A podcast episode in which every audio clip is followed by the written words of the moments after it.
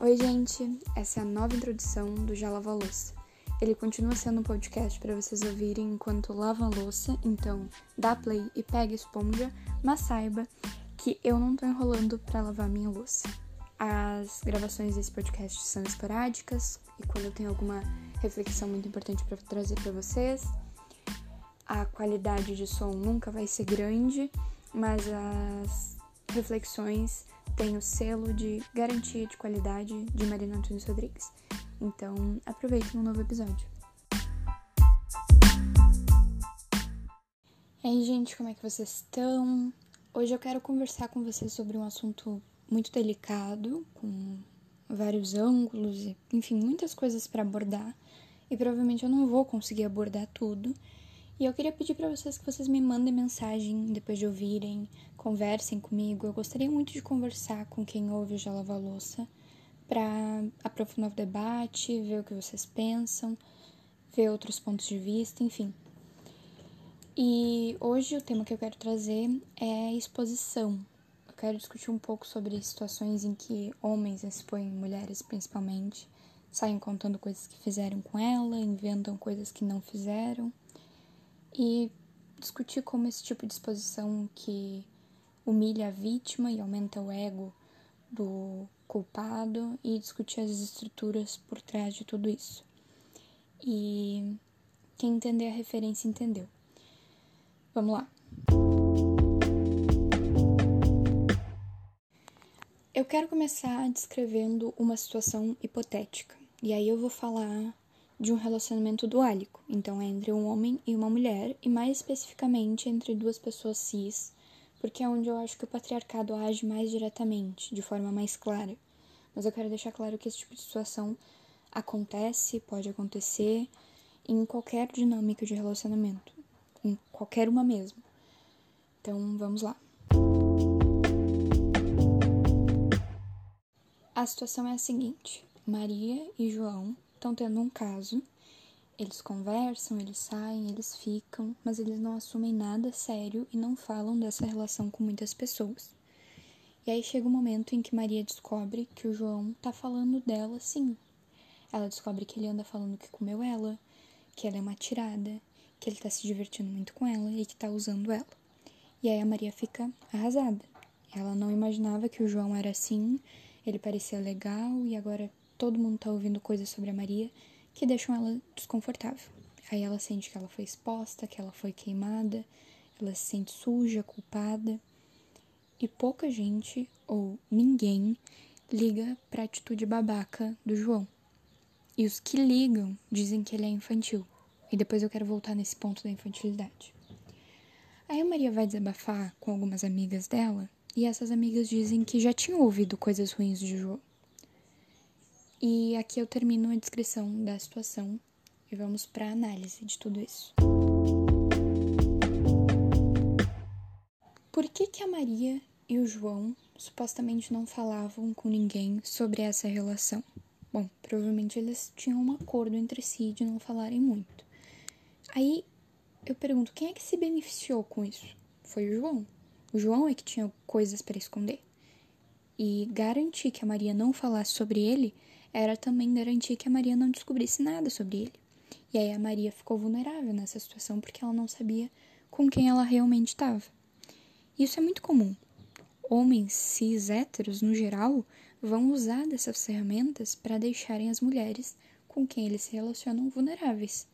E aí vão fazer elas acreditarem que são diferentes das outras meninas, ou que são muito maduras para a idade, ou que é legal manter a relação em segredo. Isso é uma estratégia muito comum do patriarcado.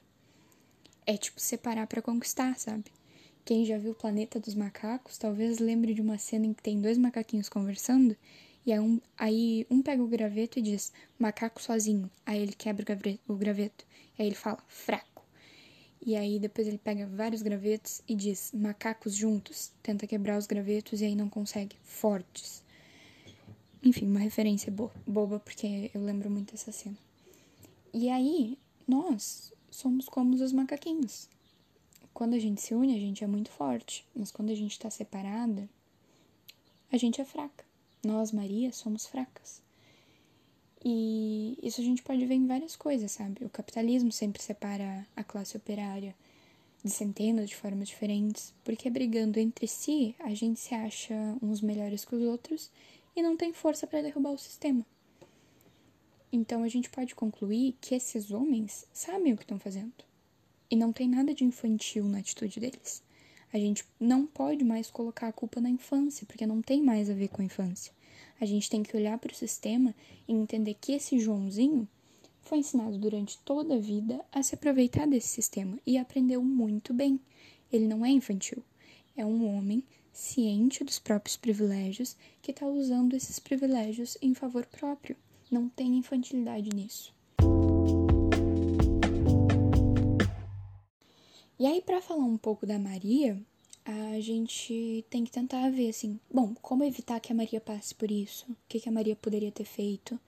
E aí, primeiro, eu quero esclarecer que o que eu vou falar agora não é de forma alguma uma tentativa de culpabilizar a Maria ou responsabilizar ela por tudo que aconteceu e dizer que se ela tivesse feito isso exatamente como eu vou falar em seguida, ela não estaria nessa situação, porque não tem fórmula mágica para desviar de todos os ataques de um sistema patriarcal milenar.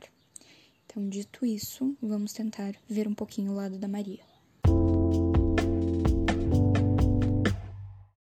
A primeira coisa é, para entender esse sistema é que a Maria pare e analise tudo que ela já viveu. Ela vai ter que entender que constantemente ela vai ser levada para alguns caminhos que ela vai ser manipulada e que nada disso é culpa dela. Então, as Marias que me ouvem, a culpa nunca vai ser de vocês. Esse sistema é muito maior do que todas nós. Ele só vai cair quando a gente se unir. Ele só não é maior do que todas nós juntas. Mas quando a gente está separada, a gente sempre vai acabar padecendo muito para ele. E aí o que eu vou falar agora são algumas ferramentas para a gente evitar sofrer tanto. E é inclusive triste precisar criar essas ferramentas, porque parece que a gente tem que estar sempre ligado no 220, evitando ser atacada de alguma forma. Mas é a nossa realidade. Então, bora lá. Bom, uh, vamos pelas pequenas coisas.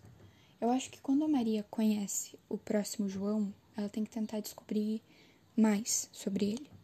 Tem que tentar criar o hábito de analisar as pessoas que andam com o João, ver se ele tem alguma amiga mulher e tentar conversar com ela. E aí essa outra Maria, somos todas Marias nessa situação, ela tem que estar disposta também a contar as coisas para Maria, contar a verdade e se apoiar, sabe?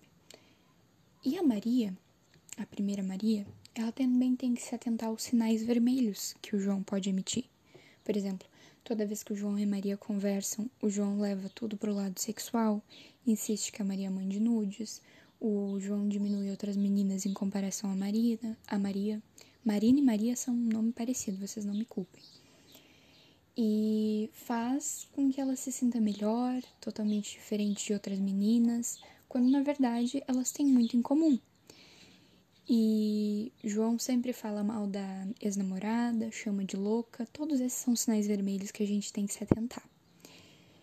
E aí, eu acho que a Maria tem que desenvolver ao lado de outras Marias, uma autoestima estável o suficiente para não sentir nunca a necessidade de estar em alguma relação, muito menos uma relação abusiva. Nós, Marias, precisamos nos unir e ajudar umas às outras, porque somos muito parecidas, absurdamente parecidas.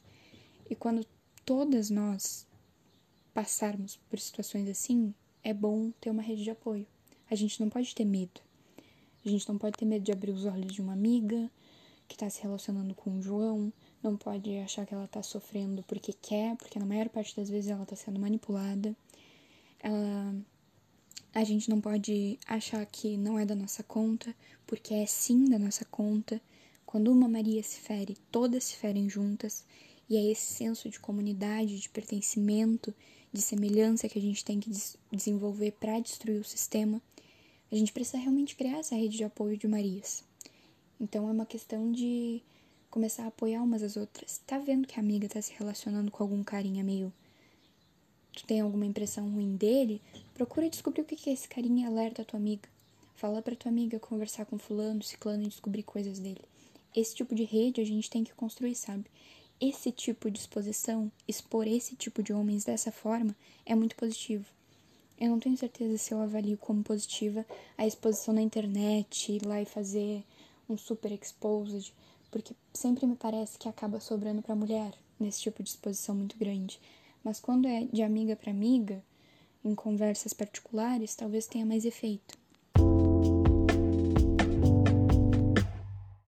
Então eu tenho dois recados para finalizar um pouco dessa, dessas reflexões que eu trouxe aqui. Um é para as Marias, o primeiro é que se vocês conhecem alguma Maria que está sofrendo, tomem uma dose de coragem, peguem as colheres e se metam, porque no futuro pode ser vocês. E aos Joãos, se preparem. Quando as Marias despertarem, vocês vão precisar passar por uma mudança drástica de estilo de vida. E saibam que uma hora a impunidade vai acabar. E todos vocês vão ser expostos. E todos vão pagar por tudo que fazem com as Marias. É isso.